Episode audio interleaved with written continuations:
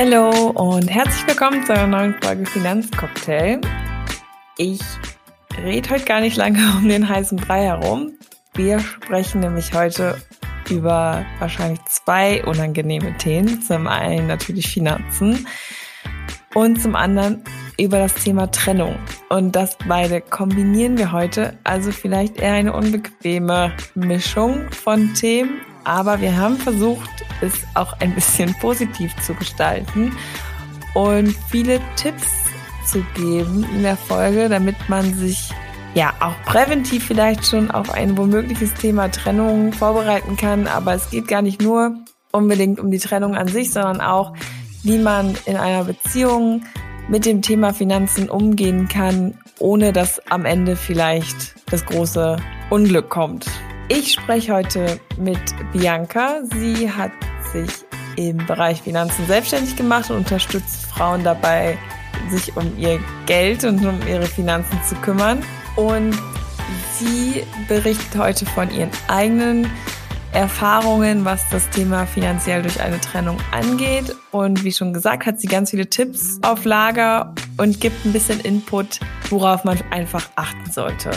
Und natürlich sprechen wir auch über ein paar Worst Cases, aber wie gesagt, wir haben versucht, auch noch die positive Kurve zu bekommen und das Thema nicht nur ganz negativ zu durchleuchten.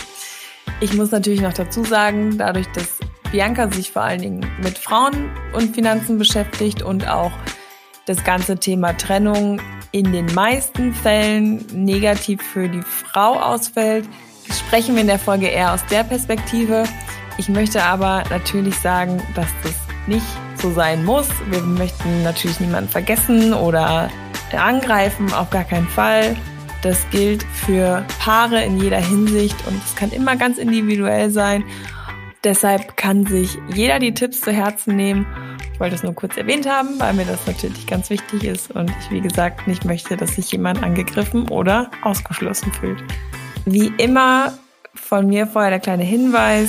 Wir sprechen hier im Podcast oft über das Thema Geldanlage und Investieren. Deshalb macht euch bitte unbedingt vorher mit den Chancen und Risiken von Geldanlagen vertraut, bevor ihr mit dem Investieren startet. Das könnt ihr sehr gerne auf unserer Website unter visualvest.de slash Risikohinweise tun.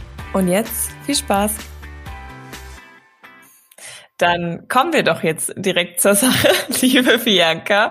Und ich freue mich, dass wir heute zusammen die Folge machen. Und wir springen direkt rein. Und ich würde dich bitten, mal kurz ein bisschen was über dich zu erzählen. Ja, sehr gerne. Und äh, vielen Dank, dass ich da sein darf. Ich bin Bianca, ich bin 37, ich habe einen fünfjährigen Sohn und lebe seit anderthalb Jahren vom Vater meines Kindes getrennt und das Kind ist eben im Wechselmodell 50-50 zwischen uns.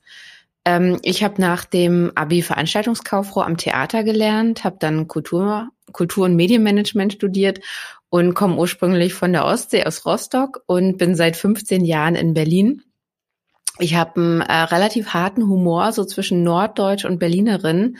Und äh, das kommt natürlich von meiner Herkunft oder davon, dass ich vier Jahre im Kabaretttheater die Wühlmäuse gearbeitet habe. Und da ist es ja auch so, dass die Künstler sich dann erstmal so warm machen an einem, wenn man so die Abenddienstleitung hat. Und ähm, daher ähm, habe ich auf jeden Fall viel, viel Humor und viele unterschiedliche. Ähm, Im Niveau bin ich flexibel, sagen wir es mal so. Und ähm, in meiner Freizeit, äh, ja, also Freizeit habe ich eigentlich nicht so viel. Zwischen Job und Alleinerziehend bleibt nicht so viel Zeit für anderes.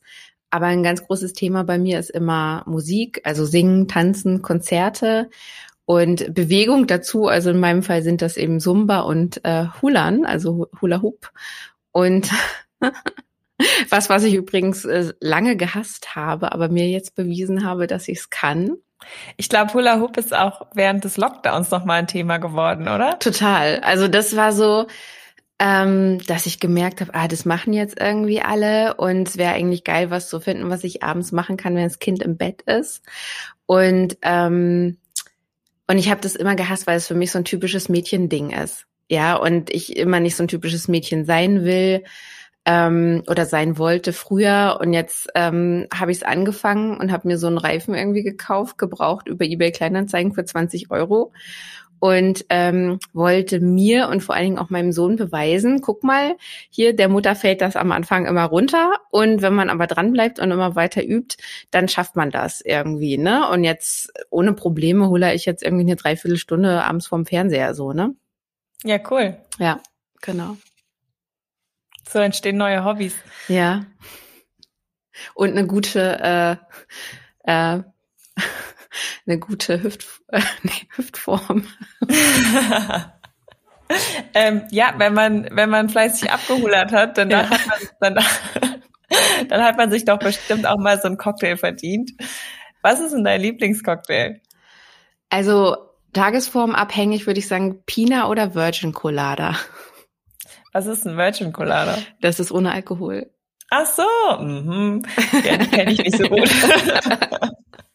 Deswegen ja, tagesformabhängig. Okay, ich verstehe. Alles klar. Ja, cool. Du hast ja gerade schon mal ein paar Sachen über dich erzählt und jetzt bist du ja heute im Finanzpodcast hier gelandet. Vielleicht magst du noch kurz erzählen, wie du zum Thema Finanzen auch gekommen bist.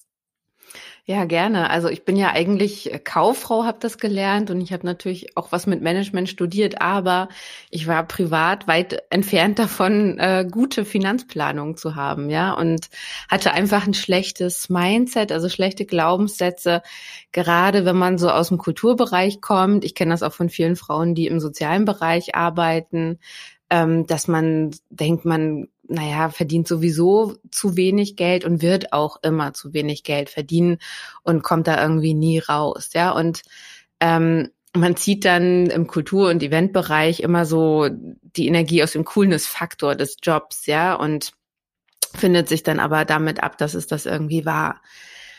Und wenn ich aber ehrlich bin, war mein Problem schon schlechte Geldroutinen, ja, also dass ich nie auf einen grünen Zweig kam, weil so schlecht habe ich gar nicht verdient. Also ich glaube, dass es auch mit wenig Geld möglich ist, was zu machen, wenn man da ein bisschen aufpasst, ja, und ein bisschen wachsam ist. Und ich habe einfach zum Beispiel Ende des Monats nicht mehr auf mein Konto geguckt aus Selbstschutz, ja, und habe dann aber einfach weiter äh, weiter konsumiert, als wenn nichts wäre. Und huch, ja, 200, 300 Euro im Dispo, Mist. Ja, aber es muss nicht sein.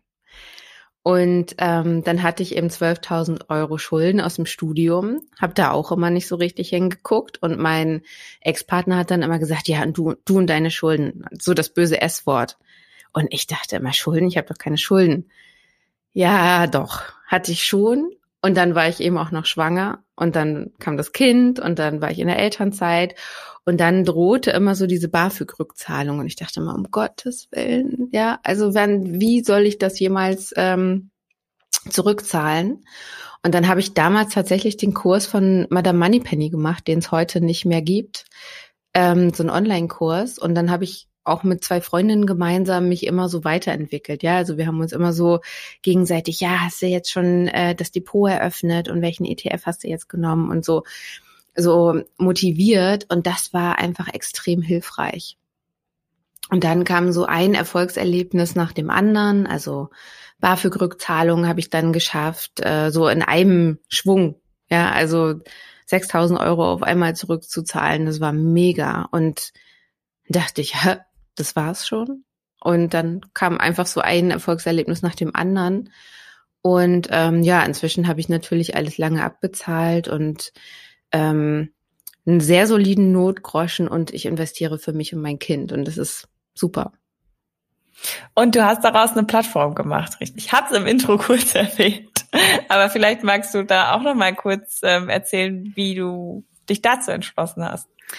Genau, ich habe ein guter Start Finanzen für Frauen gegründet, weil ich so in meinem Umfeld die Nachfrage extrem gemerkt habe. Also es fing an hier auf so einem Nachbarschaftsportal, dass äh, jemand nach dem Buch von Madame Moneypenny fragte und ganz viele Frauen einstimmten und sagten, ja, das interessiert mich auch, das Thema, das müsste ich auch mal angehen. Äh, schwuppdiwupp waren da irgendwie 20 Antworten zusammen, die sich alle für dieses Thema interessierten. Und ich habe gedacht, hm, und ihr macht jetzt aber nichts. Also ihr sagt alle, ich müsste mal, ja, aber es macht niemand was. Und dann habe ich eben angefangen, im Familienzentrum um die Ecke einen Kurs zu geben. Der war super schnell ausverkauft. Dann habe ich einen zweiten gegeben und dritten und vierten und äh, musste das dann eben wegen Corona auch auf Online umstellen. Und dann kam so eins zum anderen, ja. Und dann habe ich irgendwie gedacht, ja, also das Angebot braucht es irgendwie anscheinend. Also dass man sehr alltagsnahe Themen aufgreift, ähm, auch für Frauen mit Kindern, ähm, in, die in Beziehungen sind, also die ja ganz normale Themen irgendwie haben, die ich auch habe. Ja, also dass man darüber einfach mal spricht und wie man im Alltag sparen kann, wie man im Alltag mehr Geld verdienen kann und ähm, wie man eben auch vorsorgen kann für sich und gegebenenfalls die Familie. Stark. Ich habe das nochmal angesprochen, weil ich habe nämlich über deinen Blog bin ich quasi auf dich jetzt gekommen für das Thema. Wir sprechen ja heute über das Thema Trennung und Finanzen und das Thema kam bei mir, weil eine Kollegin von mir hat mir eine Reportage empfohlen, tatsächlich von 37 Grad. Ich, hast du die auch gesehen? Ja, habe ich auch gesehen. Ja, ja. Ich, ich weiß jetzt gerade nicht, wie sie heißt, aber ich werde sicher im Intro-Outro dann erwähnen, wenn ich es äh, rausgefunden habe. Und ich fand das total schockierend. Und also da sieht man halt mal, was passieren kann, wenn man sich irgendwie nicht mit dem Thema vorher beschäftigt oder was auch das Thema Trennung dann für Auswirkungen hat auf das ganze Leben, was um Finanzen geht.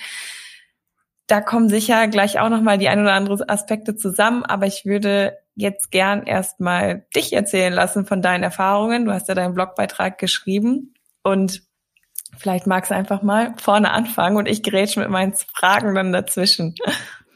Ja, also bei mir persönlich war es gar nicht so schlimm, die Trennung. Ähm, finanziell, weil wir einfach irgendwie gut vorbereitet waren, ehrlich gesagt. Also wir hatten das schon während der Beziehung ähm, so ausgemacht, dass also wer welche Ausgaben sozusagen übernimmt. Ja, mein damaliger Partner hat eben das Auto gekauft, was äh, was wir brauchten, vor allen Dingen um das Kind zu transportieren in der Kita für die Kita. Das ist ja manchmal sind das ja Wege, die man da irgendwie plötzlich zurücklegen muss. Das war irre. Und ich habe eher die größeren Anschaffungen für die Wohnung äh, vorgenommen, weil das auch immer schon meine Wohnung hier war. Und dann einfach auch klar war, okay, also für den Fall der Fälle äh, bleibe ich eh in der Wohnung, dann bleibt das Zeug eben auch alles hier. Und er hat dann halt das Auto, ne? Und so, also das war ähm, schon während der Bezie Beziehung unaufgeregt so. Und ähm, Urlaube und sowas haben wir halt gemeinsam bezahlt. Und jeder hatte auch sein eigenes Konto. Das finde ich auch ganz wichtig. Also, dass man ähm, ein eigenes Gehaltskonto behält. Und dann hatten wir zwei gemeinsame Konten. Wir haben also so dieses klassische Drei-Konten-Modell plus eins gewählt. Also, dass man ein gemeinsames Konto hat als Haushaltskonto. Und da haben wir halt ähm, jeder einen bestimmten Betrag am Monatsanfang drauf überwiesen. Und das war unser Budget für alle Fixkosten, also Miete, Versicherungen und so weiter, aber auch die variablen Kosten wie Supermarkteinkäufe und auch äh, Kinderklamotten oder Spielzeug oder so. Und das ist was, was ich auch in meinen Coachings bei ganz vielen Frauen bemerke. Und in die Falle bin ich nämlich früher auch getappt, dass man nur, weil man etwas besorgt oder sich um eine Sache kümmert, auch Geburtstagsgeschenke für die Kinder oder auch für Freunde von den Kindern oder so, plötzlich bezahlt man das auch. Und äh, das äh, summiert sich einfach so krass, ja. Und ähm, hatte ich jetzt neulich auch gerade wieder eine Kundin, die sagte, stimmt, wieso bezahle ich das eigentlich die ganze Zeit? Das ist doch Quatsch. Das muss ja eigentlich auch geteilt werden. Ne? Und ähm, einfach dafür sensibel zu sein, was fallen hier eigentlich an Kosten an und wer bezahlt das eigentlich, das finde ich ganz, ganz wichtig. Und dafür ist eben dieses gemeinsame Haushaltskonto super. Ja, das kann man auch ähm, so machen, dass man zwei EC-Karten dafür bekommt und es auch mit dem PayPal-Account verknüpft.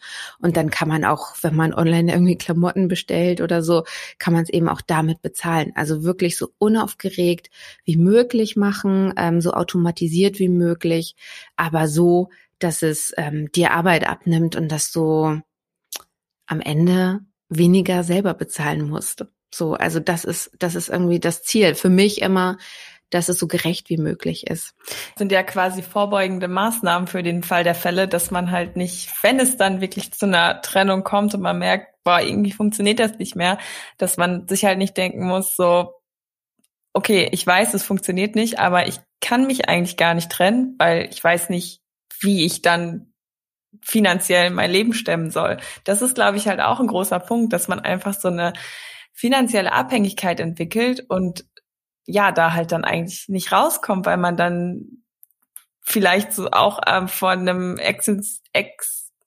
existenziell so ja, Ruin steht. Ja, total. Also das, ich habe das jetzt gerade wieder erlebt, habe eine Kursteilnehmerin äh, von mir wieder getroffen beim Eisladen letzte Woche und die sagte auch, Mann, Bianca, ich muss jetzt 1000 Euro Miete alleine bezahlen. So, ne? Und da finde ich auch immer das ganz wichtig zu gucken, auch während der Beziehung, müssen diese hohen Fixkosten eigentlich sein? Also das, das ist immer so mein Tipp Nummer eins. Äh, guck auf deine Fixkosten oder auf eure, auch in der Partnerschaft. Das macht ja auch immer Sinn, ähm, auch für die Familie äh, zu sparen und zu gucken, müssen wir eigentlich so viel konsumieren? Ne? Also das ist immer so Grundlage, finde ich. Und dann ähm, zweitens natürlich, also Konten unabhängige Konten haben, eigene Konten haben und dann auch dafür sorgen, dass da Geld drauf ist und dass da auch ähm, ein Notgroschen, ein eigener Notgroschen da ist. Das heißt nämlich, wenn der Partner äh, jemand anderes kennenlernt, ja, verliebt sich Hals über Kopf, zieht nach Castro Brauxel und du stehst alleine da, äh, dann möchtest du ähm, ja sicher sein, dass auch wenn der das Konto abgeräumt hat, das gemeinsame, dass du noch irgendwo Geld liegen hast. Das ja. finde ich super, super wichtig. Und ich habe natürlich auch einige Freundinnen, die heiraten, die ähm, da auch ganz optimistisch sind, sagen wir es mal so, was ihre Zukunft angeht. Und ich möchte das auch gerne für sie sein. Ja, ich möchte sie natürlich auch unterstützen, finde den Partner toll und denke mir, ja klar, kann, ich kann mir gut vorstellen, dass das mit euch lange funktioniert. Aber was, wenn nicht? Absolut.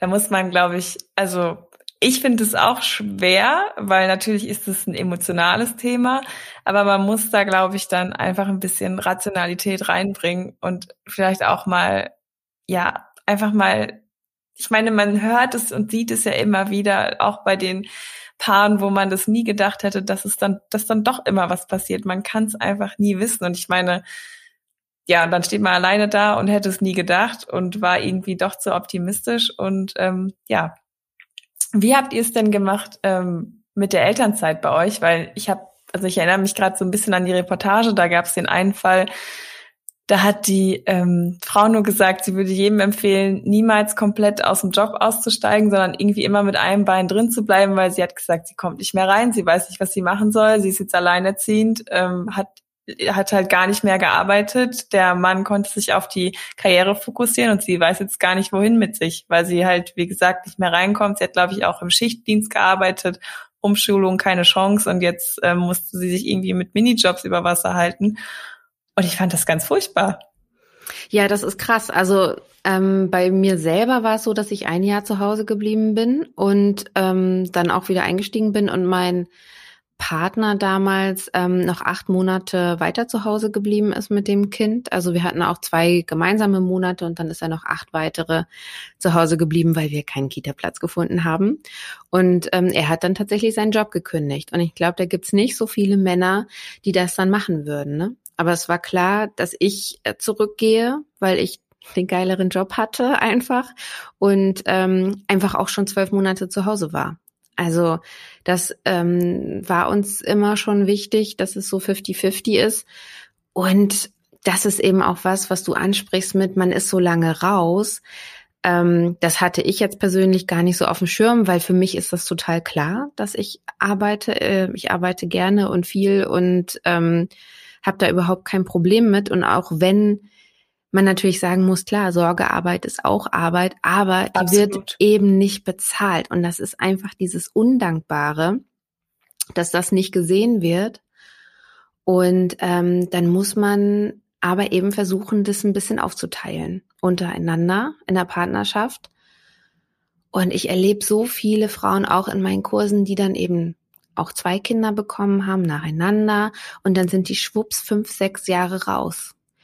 Und äh, dann wieder reinzukommen. Also ich weiß, dass nach dem einen Jahr oder so ein bisschen mehr als einem Jahr, was ich dann draußen war, es war für mich unglaublich hart, wieder ähm, Fuß zu fassen, weil sich natürlich auch Dinge, Prozesse in der Firma verändert haben und ähm, da wieder reinzukommen. Also ich weiß nicht, also es ist wirklich schwierig, das wieder aufzuholen. Und dann, wenn ich mir vorstelle, es wären fünf oder sechs Jahre oder noch länger, also ich kenne ja auch kenne ja auch Fälle, wo die Frau dann 15 Jahre zu Hause war, ja, und dann ähm, ist die nachher am Ende in so einem Haushaltswarenladen auf 450 Euro Basis angestellt, ne? Und so, also solche Geschichten kenne ich natürlich auch. Und ja, das ist übel.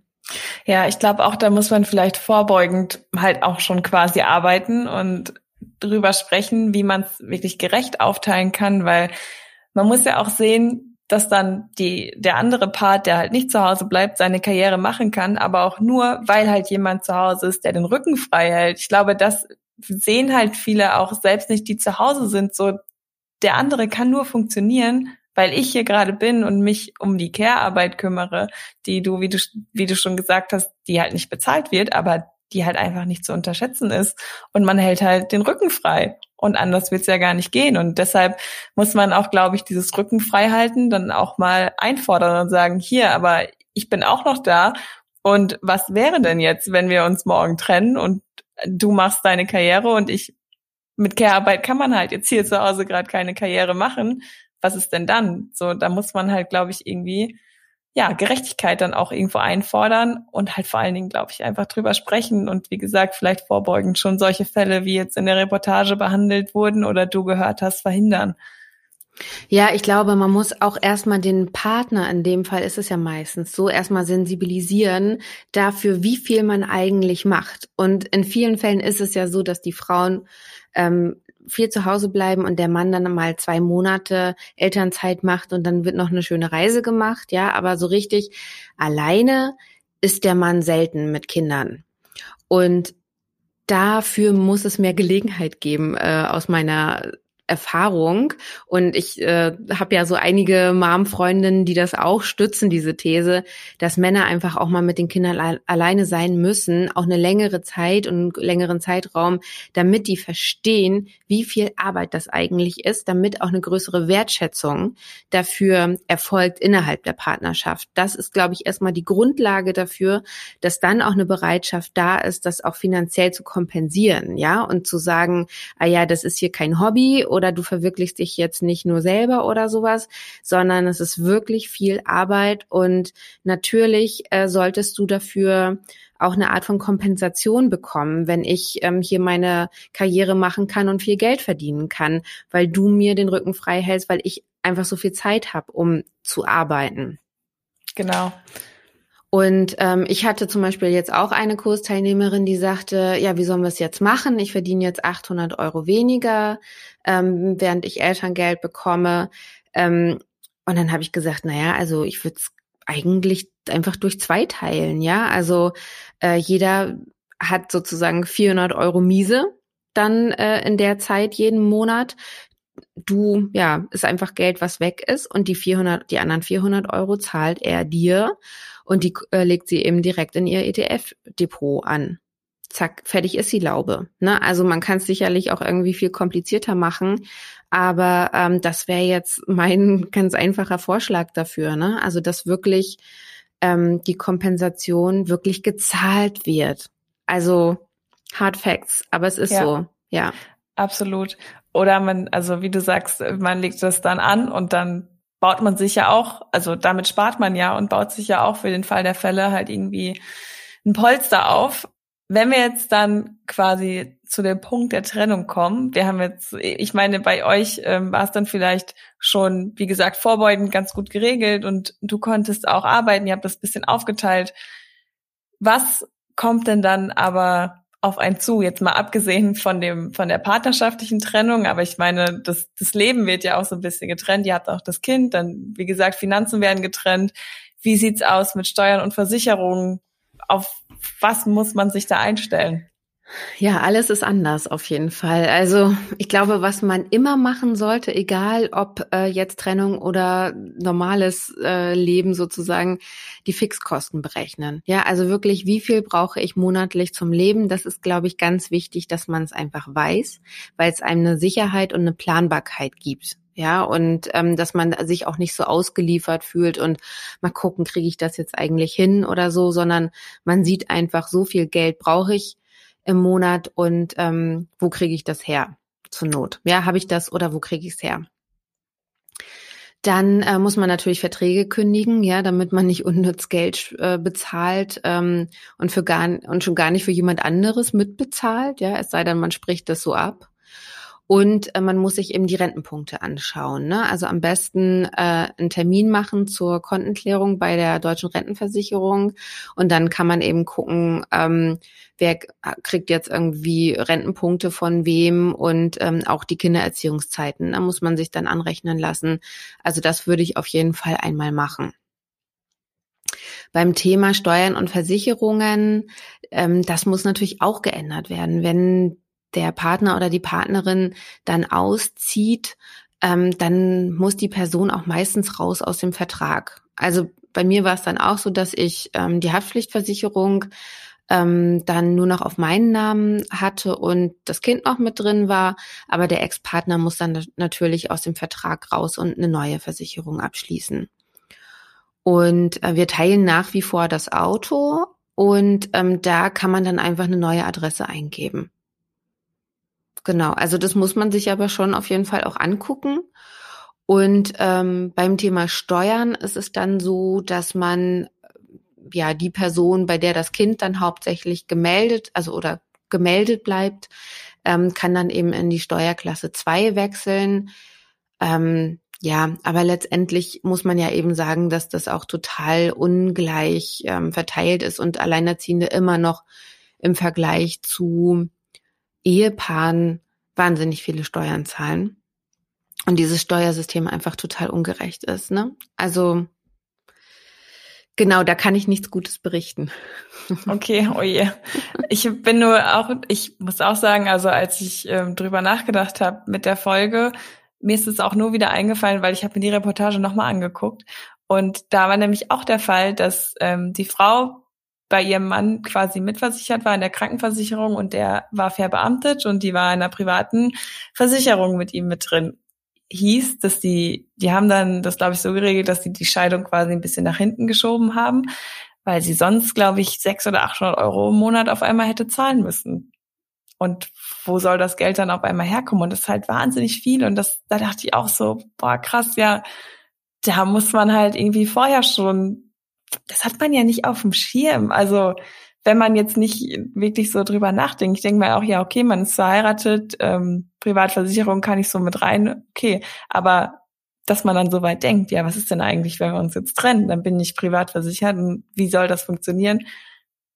Ja, muss man vorher halt echt mal drüber nachdenken, aber wie gesagt, hätte ich auch niemals auf dem Schirm gehabt.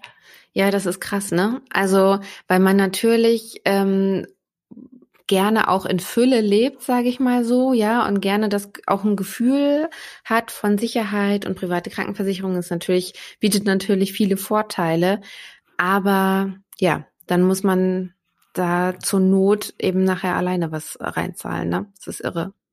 Ja, also das sind halt so irgendwie die Probleme, die da jetzt aufkamen, das mit dem Job und jetzt auch dann mit der Versicherung.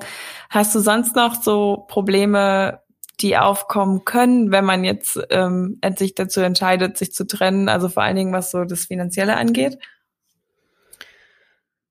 Mm. Ja, also es gibt ja, naja, The großes Thema Unterhalt. Ja, also Kindesunterhalt, äh, Trennungsunterhalt ähm, gibt's alles noch. Also auch in der Ehe äh, kann es eben sein, ähm, dass jemand äh, dem anderen ähm, Trennungsunterhalt zahlen muss, solange man verheiratet ist. Äh, da kann aber auch ganz viel dagegen gerechnet werden wieder. Also wenn jemand dann im Haus bleibt zum Beispiel, dann ähm, kann das eben wieder abgezogen werden von diesem Trennungsunterhalt. Und ähm, ja, also ich denke, man muss es wirklich vorher gut durchrechnen und muss sich wirklich Kohle auf die Kante packen, ja. Also so hart es irgendwie ist, äh, man darf sich nicht auch auf diesen Unterhalt verlassen, ja. Also ich habe jetzt nochmal nachgeguckt, in 88 Prozent der Fälle müssen die Väter ähm, der Kinder Unterhalt an die Mutter zahlen, aber nur die Hälfte der Väter tut es. Ja, also viele rechnen sich eben arm. Das ist auch oft was, was ich auch aus diesen ganzen alleinerziehenden Foren ganz oft lese, dass dann da das neue Auto vor der Tür steht, ähm, aber das alles dann irgendwie auf jemand anders läuft. Ne? Also da ähm, sind doch ganz viele irgendwie ganz schlau, aber was natürlich total blöd ist äh, und feige und alles, ja. Also ja, vor allen Dingen genau. fürs Kind. Ja, also es ist ja nicht für die Mutter, sondern es ist ja fürs Kind, ja. Und ich finde, die Bedingungen, unter denen man als Alleinerziehende lebt, sind schon hart genug. Und dann äh, finanziell die ganze Zeit zu knapsen, ist einfach wahnsinnig undankbar auch, ne? Also genau. Ähm, und dann, wenn der Vater eben nicht zahlt oder der andere Partner oder Partnerin, dann gibt's eben Unterhaltsvorschuss vom Staat. Ich habe nochmal die Zahl rausgesucht. In Berlin 2021 für ein Kind bis fünf Jahre sind das 174 Euro. Also es ist nicht der komplette Unterhalt, sondern so ein bisschen was dazu. Ne? Und das ist echt nicht viel Geld. Und das ist aber dann ähm, trotzdem Geld, was der Vater nachher dem Staat schuldet. Also der das dann irgendwann zurückzahlen muss. Ne? Aber also das ist eben dieser Unterhaltsvorschuss aber also ich kenne da auch wirklich Geschichten und da denke ich immer, du musst wirklich ganz genau hingucken, mit wem du auch ein Kind bekommst, aber verlass dich nicht auf Unterhalt, ähm, sondern sorg schon während der Beziehung vor und, ähm, und sorg auch für eine gerechte Aufteilung von Sorgearbeit, damit auch jede Person ähm, in dieser Partnerschaft die Möglichkeit hat, auch Geld zu verdienen. Ja, ich glaube, weil du das jetzt sagst, man sollte sich das schon vorher überlegen, ähm, mit wem man quasi ein Kind in die Welt setzt. Ja, aber ich glaube auch, wenn man vorher auch schon vorbeugend sich Geld zur Seite legt und dafür sorgt, dass man selbst auch noch weiter alleine leben könnte, erspart man sich danach auch eine Menge emotionalen Stress, weil wenn es dann vor Gericht geht wegen Unterhalt und da leiten doch einfach alle und das ist und dass man dann auch einfach denken könnte, so, okay, dann diskutieren wir das jetzt aus, aber es ist mir egal, du musst irgendwann Unterhalt zahlen und bis dahin komme ich auch alleine klar. Genau. Also wenn es wenn's im, wenn's im Negativen auseinandergeht. Ich genau. meine, das ist ja nicht immer so, aber häufig ist es ja dann doch so. Aber dass man dann einfach auch denkt, so ja, und jetzt kannst du mich mal und ich mache das jetzt alleine. Ja, es geht total um finanzielle Unabhängigkeit, ne? Und das finde ich eben auch, ähm, also war bei mir eben auch so, dass ich ganz genau wusste, wie hoch sind meine Fixkosten. Kein Problem, kann ich äh, alleine bezahlen. Ähm, ich muss nicht mit der Person zusammenbleiben, obwohl sich's äh, für keinen von uns mehr gut anfühlt. Ja, also für uns alle drei nicht. Ähm, dann ähm, müssen wir das ändern. Ja, und wir können uns das leisten, weil wir unsere Fixkosten niedrig gehalten haben und ähm, das bringt einfach so viel Freiheit in der Entscheidung mit sich. Und äh, es gibt so viele Leute, die dann eben ja schon in größere Häuser ziehen und so, weil man natürlich, natürlich ist das geil. Ich verstehe das, ja. Ähm, aber ich glaube, mm, dass das nicht immer förderlich ist, sondern dass so dieser finanzielle Druck natürlich erstmal die Partnerschaft auch belastet. Ja, das ist ja auch ein Streitthema einfach für viele Leute, weil es unterschiedliches Ausgabeverhalten gibt. Ja, die eine Person äh, hat irgendwie teure Hobbys, äh, die andere das andere Hobby und so, also das ist irgendwie schwierig. Und dann ist natürlich auch der Druck für einen oder beide entsprechend zu verdienen auch super hoch. Und dann äh, bleibt vielleicht irgendwie mal eine Provision aus oder so und zack, ist da wieder super viel Anspannung. Und das will man eigentlich nicht, finde ich. Also deswegen bin ich immer eher dafür, grundsätzlich erstmal das Konsumverhalten zu hinterfragen, Geld auf die Seite zu schaffen und dann ist auch viel mehr Entspannung in allem. Jetzt ging's sehr auch ins, ins Negative hier natürlich. Also ich meine, du hast, ähm, glaube ich, ein, ein ganz so angenehm eine Trennung sein kann. Angenehmes Beispiel jetzt mit reingebracht, dass es halt auch geregelt über die Bühne gehen kann, wenn man schon vorbeugende Maßnahmen ähm, treffen kann. Ich habe diese Negativbeispiele in der Reportage gesehen. Ich glaube, wenn man sich das sowas mal anguckt und mal wirklich guckt, was eigentlich passieren kann und wie einige Leute dann auch wirklich vorm Abgrund stehen, nur weil sie sich halt auf ihren Partner oder ihre Partnerin verlassen haben. Ich glaube, vielleicht muss man da auch so ein bisschen dann quasi Schocktherapie betreiben, damit man mal an sich selbst denkt und sagt und auch einfach mal denkt so, ja, wie würde ich denn eigentlich dastehen, wenn ich jetzt auf einmal alleine bin? Oder was würde ich machen, wenn ich merke, die Beziehung funktioniert eigentlich gar nicht mehr, aber ich muss hier bleiben, weil ich kann gar nicht alleine. Und vielleicht hast du da einen Tipp, es ist glaube ich, total schwer, aber dass man halt in dieses emotionale Thema vielleicht doch mal ein bisschen rational rangehen kann und auch mal diesen rosa Vorhang quasi fallen lässt und sich wirklich hinsetzt und denkt, okay, und was mache ich dann? Hast du dann einen Tipp, wie man sich dafür dann auch ja überwinden oder motivieren kann, da diese negativen Gedanken auch mal zuzulassen und mal weiterzudenken, weil im Ende im Endeffekt bringt es ja was. Ja, ich bin da immer ganz pragmatisch und ich arbeite einfach gerne mit Zahlen. Wie sollte es anders sein? Also ich hatte das auch gerade neulich, dass mich auch jemand bei Instagram gefragt hat, Bianca, ah, mit meinem Partner ist das so schwierig, der redet so ungern über Geld und der fühlt sich immer so übervorteilt.